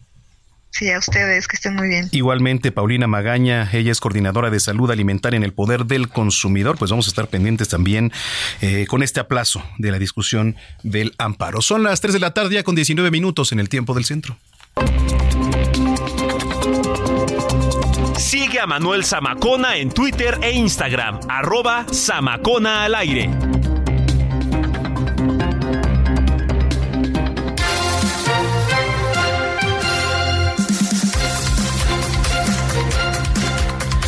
Bueno, pues a ver, eh, yo le quiero hacer una pregunta y se lo decía al inicio de, este espacio, ¿no? Eh, ¿Saben cuál es el origen y significado de su apellido? y también a lo mejor cómo se llaman sus abuelos en todo este árbol genealógico de, raíces del cual provenimos. Bueno, pues me da mucho gusto, me da mucho gusto saludar a Rodolfo Derbez, gerente de Relaciones Institucionales de Family Search. Bienvenido, Rodolfo. Gracias, Manuel. Oye, y también está por aquí Omar Villalobos, gerente de Family Search México. Bienvenido, Omar. Mucho gusto, gracias por recibirnos, Manuel. Gracias, que por cierto también nos acompaña eh, Alfredo Alcántara y muchas gracias, gracias Alfredo por estar aquí con nosotros. ¿eh? Con mucho gusto, gracias. Bueno, a ver, pues lo poníamos en contexto. Eh, digo, y hay preguntas bastante interesantes como esta, ¿no? ¿Cuál o cómo saber el origen de tu apellido? ¿Qué tal si empezamos con el origen de tu apellido? De mi apellido, híjole, a ver, bueno, vamos a empezar. Mira, tu apellido es vasco. Sí. Y eh, etimológicamente, Sama es desfiladero o cañada. Ándale. Y Cois o Gois es altura o cima. Por lo tanto, tu apellido significa la casa del desfiladero o la colina del desfiladero. Ándale. Eh, las los primeros, algo interesante, este, Manuel, es que cuando uno hace su genealogía, se va para atrás, para atrás, para atrás. Pero ¿cuál es el tope? Bueno, el primer tope es quién llegó a México de los Amacona. Entonces ahí es, el primero. Ese dato te lo voy a, te lo voy a proporcionar. A ver. Es Manuel de Urquijo y Egia, Landa y Zamacona. Natural de Abando, llegó aquí en 1757. Ándale, mira, eso, eso es interesante saberlo. ¿Y cómo poderlo, eh? ¿Cómo poderlo saber? Bueno, este puedes ir de abajo para arriba, o sea, de ti para tus antepasados, o históricamente quién llegó. Okay. Entonces, en este caso, como yo desconozco a tus antepasados, entonces dije, bueno, ¿cuál fue el primer Zamacona que llegó? Porque además el apellido no es común. Claro. Entonces, este, empezamos a investigar y gracias a Family Search, que es la plataforma que representamos, pues nos da la oportunidad de tener documentos históricos donde podemos encontrar esta información. Oye, y quisiera, este, Omar, que nos platicaras un poquito de Family Search.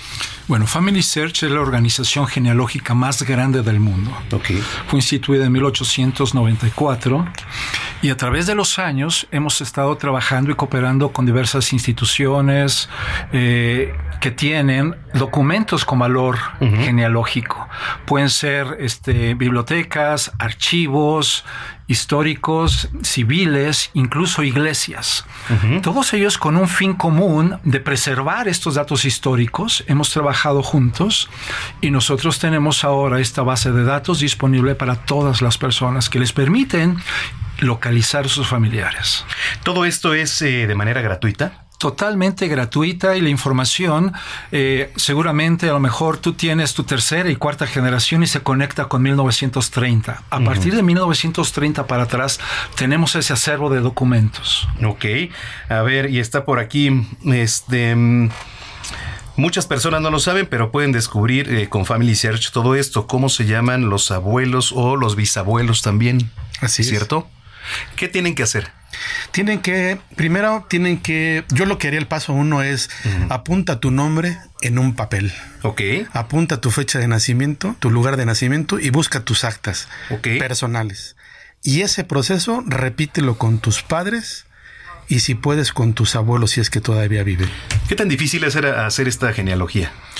No es tan difícil. La realidad es de que cuando tú subes a la plataforma de familysearch.org esta información, entonces empiezas registrándote tú mismo, luego a tus padres, a tus abuelos y así bisabuelos simultáneamente.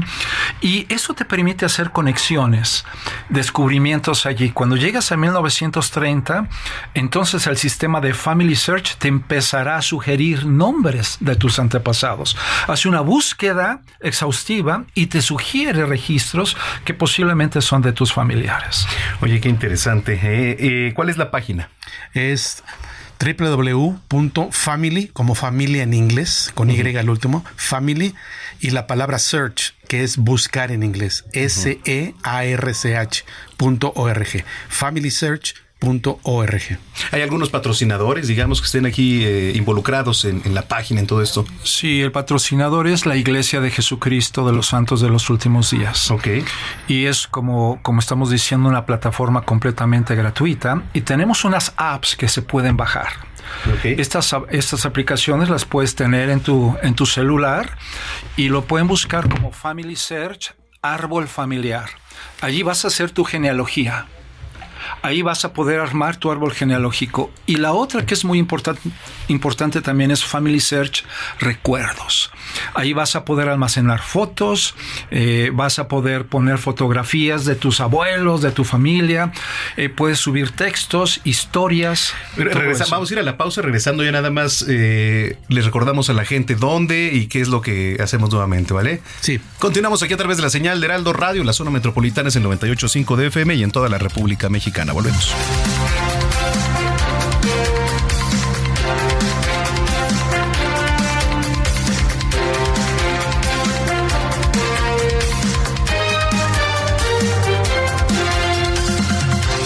Vamos a una pausa y regresamos con Manuel Zamacona a Zona de Noticias.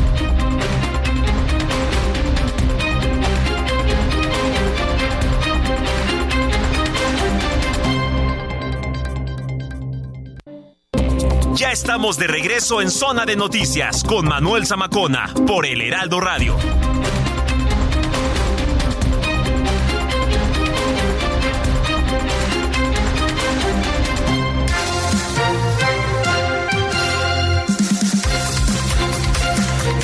Las 3 de la tarde con 31 minutos ya en el tiempo del centro del país. Bueno, pues seguíamos platicando sobre la genealogía y lo que hace ahorita eh, Family Search, que la verdad está por demás interesante. Y, sigo platicando, aquí nos acompaña en cabina Rodolfo Derbez, gerente de Relaciones Institucionales de Family Search, Omar Villalobos también, gerente de Family Search. Muchas gracias.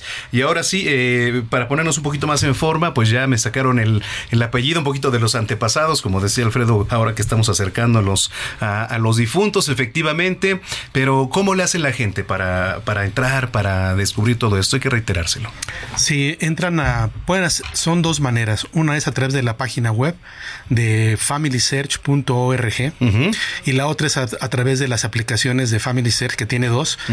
Una es Family Search Árbol Familiar y la otra es Family Search Recuerdos. Family Search Recuerdos. Eh, y también para que suban, ¿no? Eh, Omar, la gente a, sus redes para que comparta sus antepasados. Mira, esta época es muy bonita y, también se acerca la época de diciembre cuando nos reunimos como familia. Una buena oportunidad sería reunirnos, sacar fotografías de nuestros antepasados y empezar a a hablar de cada uno de ellos, quiénes fueron, cuándo nacieron, lo que legaron, qué, aportaron a la sociedad. Y todo eso podemos subirlo, inclusive la receta de la abuela también, ¿verdad? Sí, claro. Las podemos subir y allí se van a preservar en Family Search recuerdos para siempre.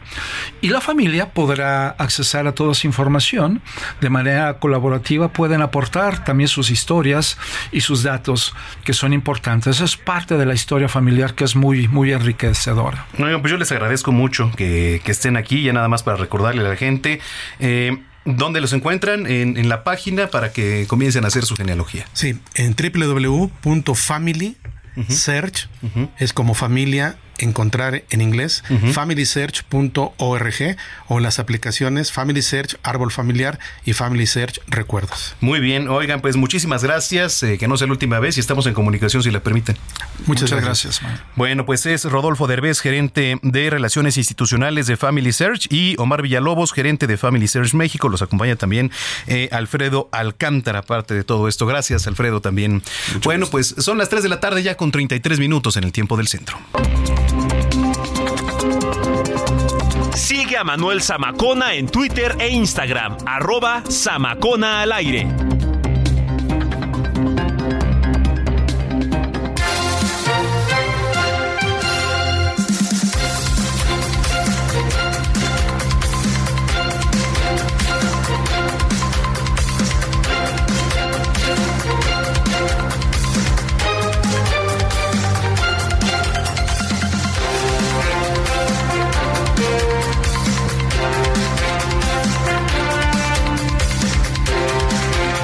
Bueno, oiga, eh, por cierto, debido a la intensa actividad del Popocatépetl, la Secretaría de Gestión Integral de Riesgos y Protección Civil advirtió la posible caída de ceniza volcánica en la Ciudad de México. Lo anterior luego de que, bueno, pues Don Goyo amaneció con una extensa estela de depresión, eh, de este material pues particulado, lo que también podría provocar afectaciones allá en estados como Puebla, Morelos, eh, Estado de México, aunque sí la dependencia capitalina no detalló las alcaldías que podrían resultar afectadas debido a la dispersión de diferentes direcciones. espera la caída de ceniza al sur de la capital, por ejemplo, en demarcaciones como Iztapalapa, Tláhuac, Coyoacán, Xochimilco, que por cierto, ahorita que decía Xochimilco nos escribió, nos viene escuchando Carlos, eh, manejando un Uber, que es de Xochimilco, también muchos saludos para ti, Carlos. Y les reiteramos que tenemos eh, pases, 20 pases dobles para la función de las 5.30 mañana, Amor sin Barreras, ahí en el Teatro Centenario Coyoacán, 20 pases dobles, hay que escribir al 55 80 68 11 58, y les repito, 55 80 68 11 58 y 5 pases dobles para que se vayan también a, la Arena México, a la mejor lucha libre del mundo, a la función de mañana domingo, que también se pone, por supuesto, bastante bien. 3 de la tarde ya, 35 minutos.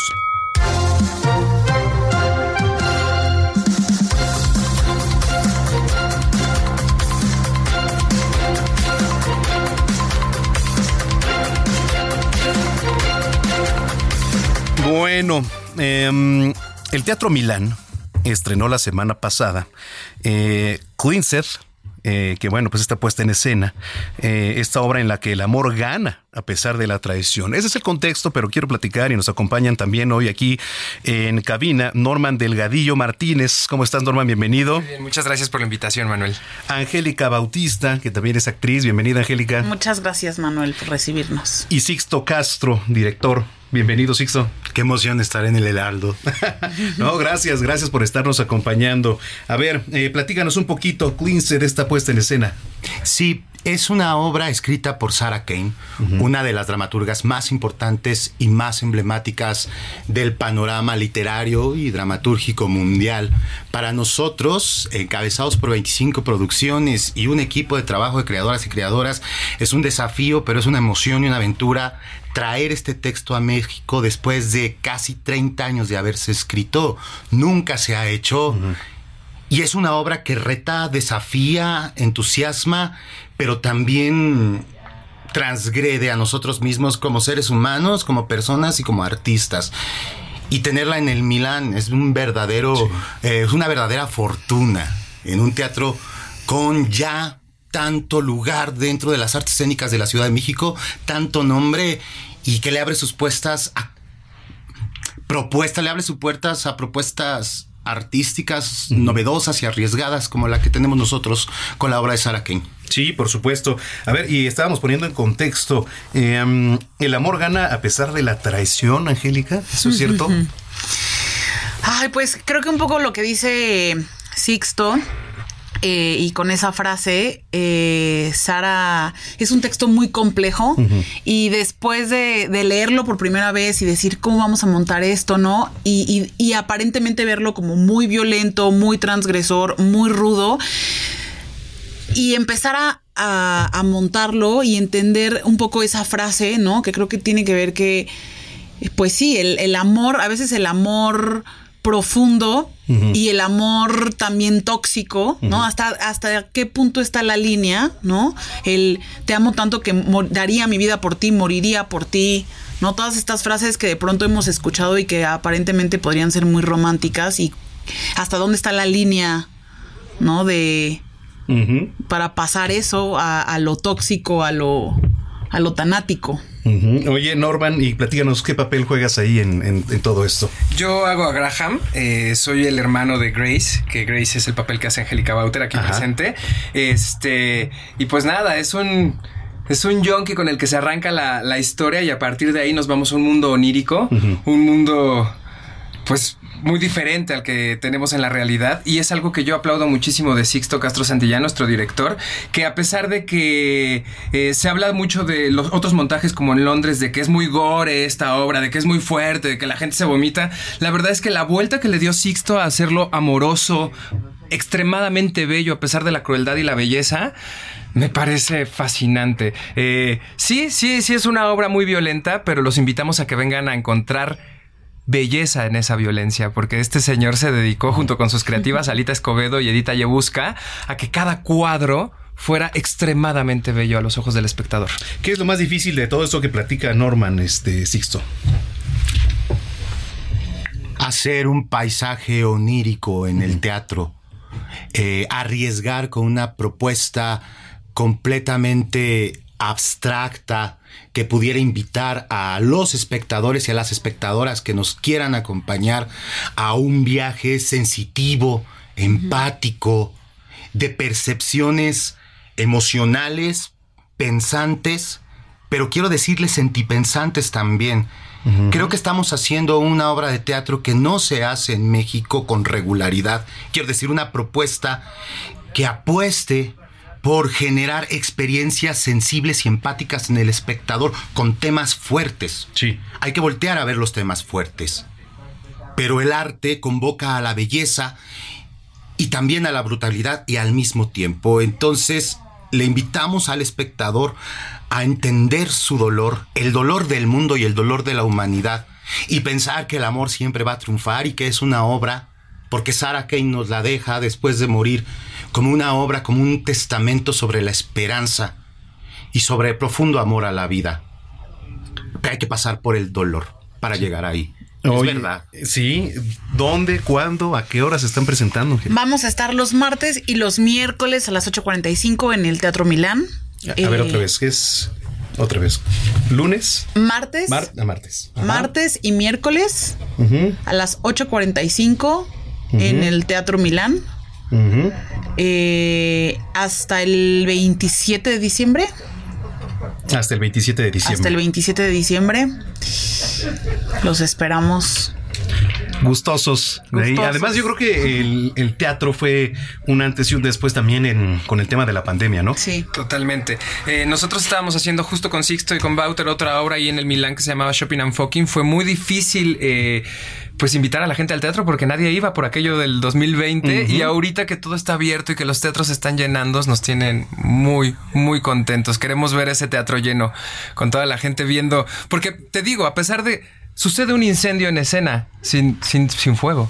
Ah, mira. O sea, y la gente sale emocionada y en shock de que vieron un incendio con los cuerpos ahí tirados. Te espolió tantito, pues. Este. Y pues queremos que vayan a ver eso. A ver, a ver qué sienten, cómo salen. Oye, pues ya está la, invitación. Adelante, este Sixto para la gente. ¿Tienen redes sociales? Sí, busquen las redes de Pinpoint en Instagram, Facebook, ex antes Twitter. Busquen las redes de 25 producciones. Norman Delgadillo, Angélica Bauter, Sixto Castro Santillán, como parte del equipo de Clins, estamos en Instagram bien activos. Eh, vayan al Teatro Milán. Después de la pandemia, como lo dices, Manuel, no podemos pensar ni ver el teatro, ni hacer el teatro desde la misma manera. Y creo que la gran lección es hacer un teatro empático con la humanidad y saber y entender que en cualquier momento nosotros estamos vulnerables ante la vida. Y eso es lo que queremos darle al espectador en el Teatro Milán. El Teatro Milán tiene las puertas abiertas para ustedes. Siempre hay promociones, siempre hay descuentos. Es muy accesible ir al teatro y, y, a cada uno de los espectadores y espectadores que vayan a vernos les aseguramos, porque estamos conscientes del trabajo que es hacer teatro e ir al teatro, que van a tener una experiencia verdaderamente inolvidable. Esa es la promesa. Sixto, muchas gracias por habernos visitado. Gracias a ti, Manuel. Este, Angélica, muchísimas gracias y suerte. Gracias a ti, Manuel. Y también Norman, gracias y mucha suerte. Muchas gracias, los esperamos con una obra que nunca se ha hecho en México. Bueno, pues mucha mierda, como se les dice. gracias, teatro, que les vaya. Te dejamos dos cortesías. Ah, mira. Dos cortesías para el martes de la siguiente semana y dos cortesías para el miércoles. Dos martes y dos el miércoles. Exacto, un pase doble el martes, un pase doble el miércoles para quienes quieran ir a visitarnos y nosotros podemos dejar también a través de producción descuentos dos por uno para que se busquen con quienes vayan del Heraldo de México dos por uno y pases. Eso, muchas gracias.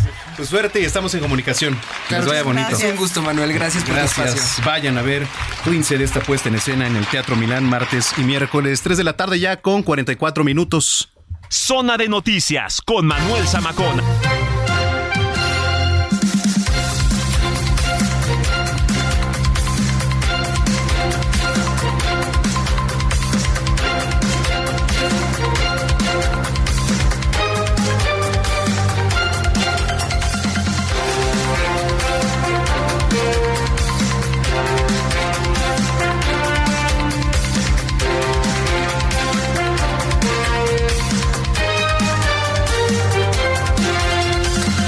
Bueno, pues eh, 3 son 44. Mire, hoy estamos en manteles largos, ¿eh? Con bastantes boletos por acá. Boletos para ver Amor sin Barreras ahí en el Teatro Coyoacán.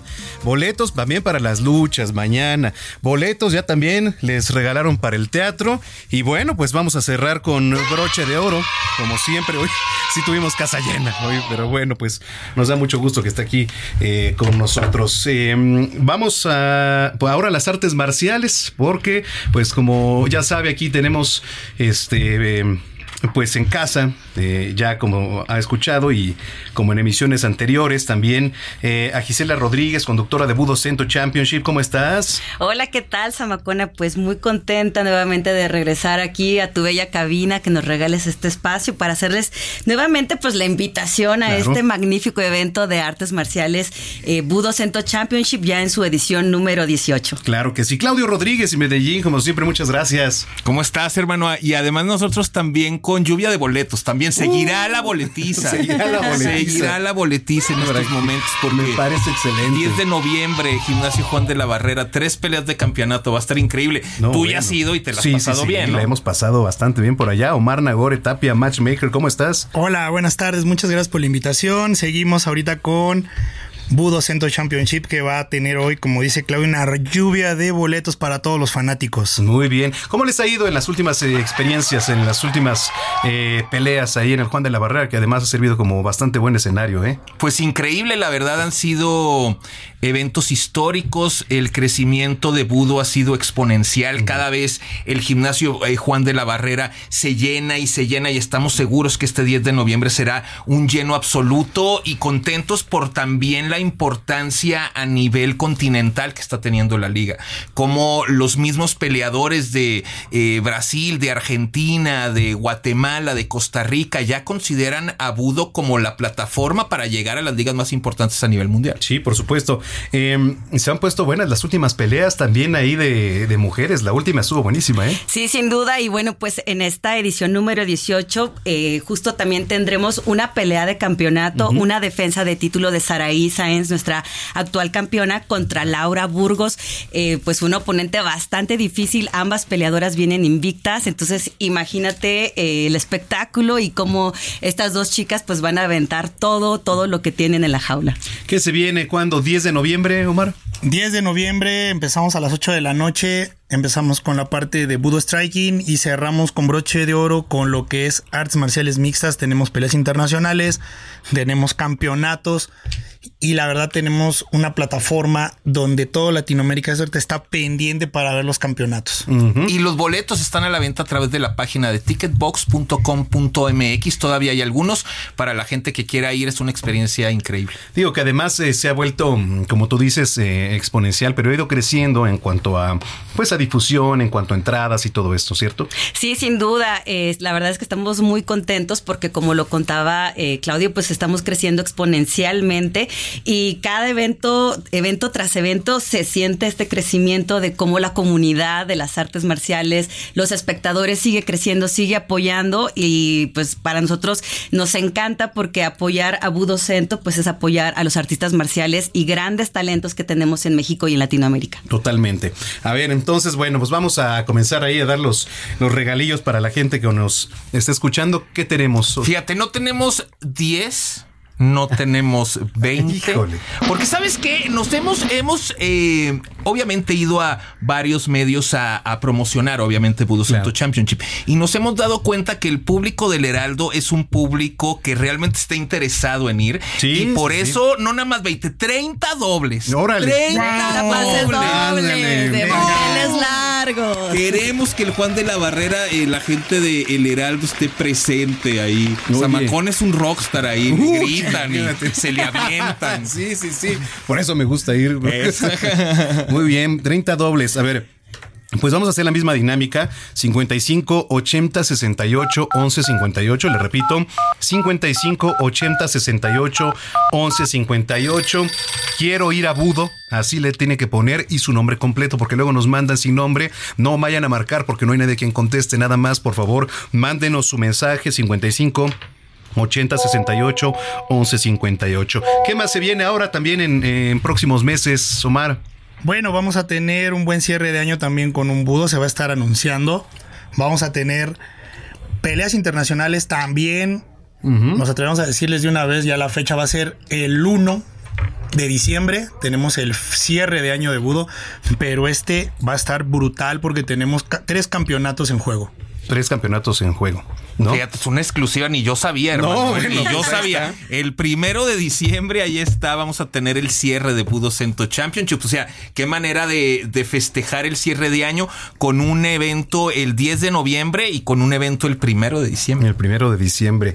Oye, pues, ¿qué más? ¿Qué más tenemos que saber, Gisela? Pues nada, que estén ahí presente el 10 de noviembre en el gimnasio Juan de la Barrera, la casa de Budo Cento Championship. También que nos pueden seguir en nuestras redes sociales, Budo Cento Championship en todas las plataformas donde pueden tener más detalles al respecto. Eh, bueno, a mí también me pueden seguir Gisela Rodríguez BJJ y pues nada, que no se pierdan esta gran oportunidad de vivir un gran evento del más alto nivel, de verdad eh, va a ser eh, una pues un evento familiar, un evento realmente espectacular, tres campeonatos de por medio y bueno, pues no se lo pierdan, ahí los esperamos. Gracias, redes sociales, Omar. Omar Nagore, Grappers from Hell. Nos podemos ahí este, atrever a decirte algo.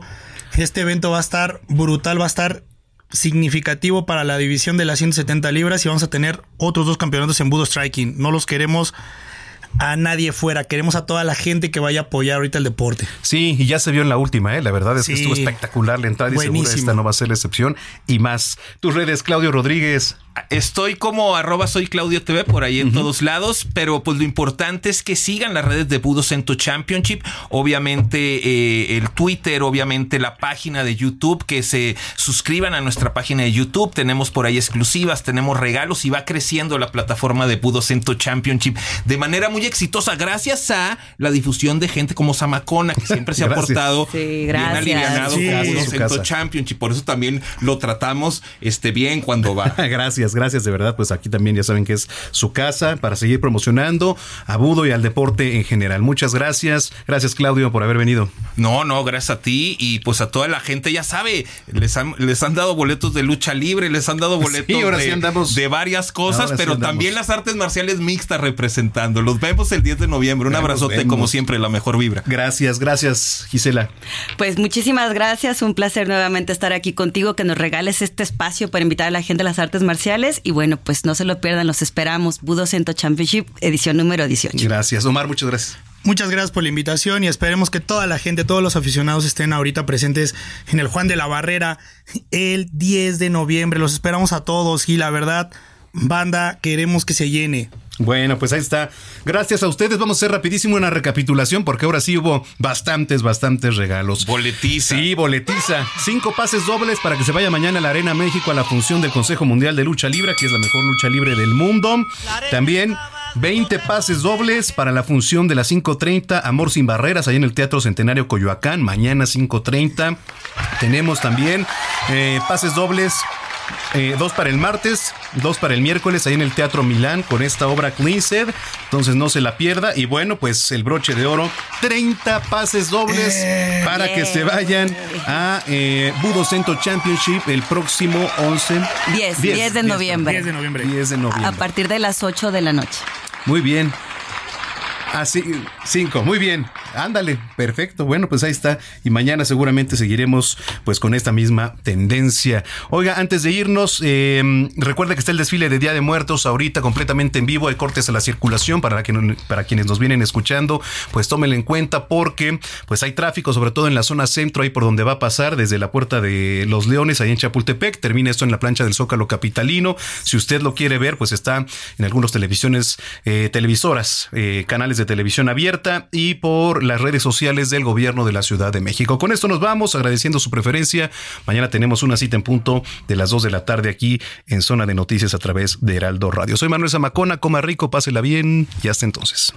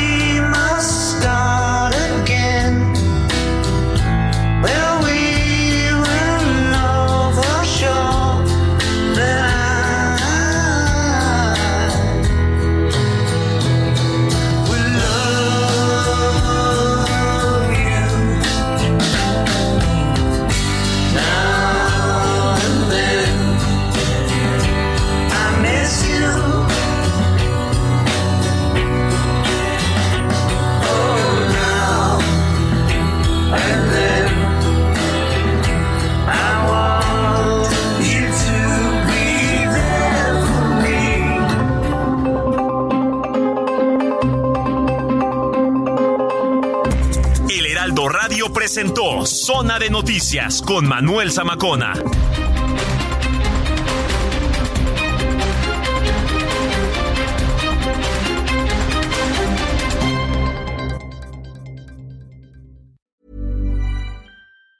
If you thought the only way to get a more defined jawline with natural looking results was through surgery, think again. Juvederm Volux XC is a non surgical injectable gel filler that improves moderate to severe loss of jawline definition and can help you achieve natural looking results with little downtime. Even better, this improved definition lasts up to one year with optimal treatment. No maintenance required. Improve jawline definition for a smooth, sculpted look with Juvederm Volux XC. For important safety information and to find a licensed specialist, visit juvederm.com. That's J U V E D E R M.com. Not for people with severe allergic reactions, allergies to lidocaine, or the proteins used in Juvederm. Common side effects include injection site redness, swelling, pain, tenderness, firmness, lumps, bumps, bruising, discoloration, or itching. There's a risk of unintentional injection into a blood vessel, which can cause vision abnormalities, blindness, stroke, temporary scabs, or scarring. Talk to a licensed specialist to find out if it's right for you.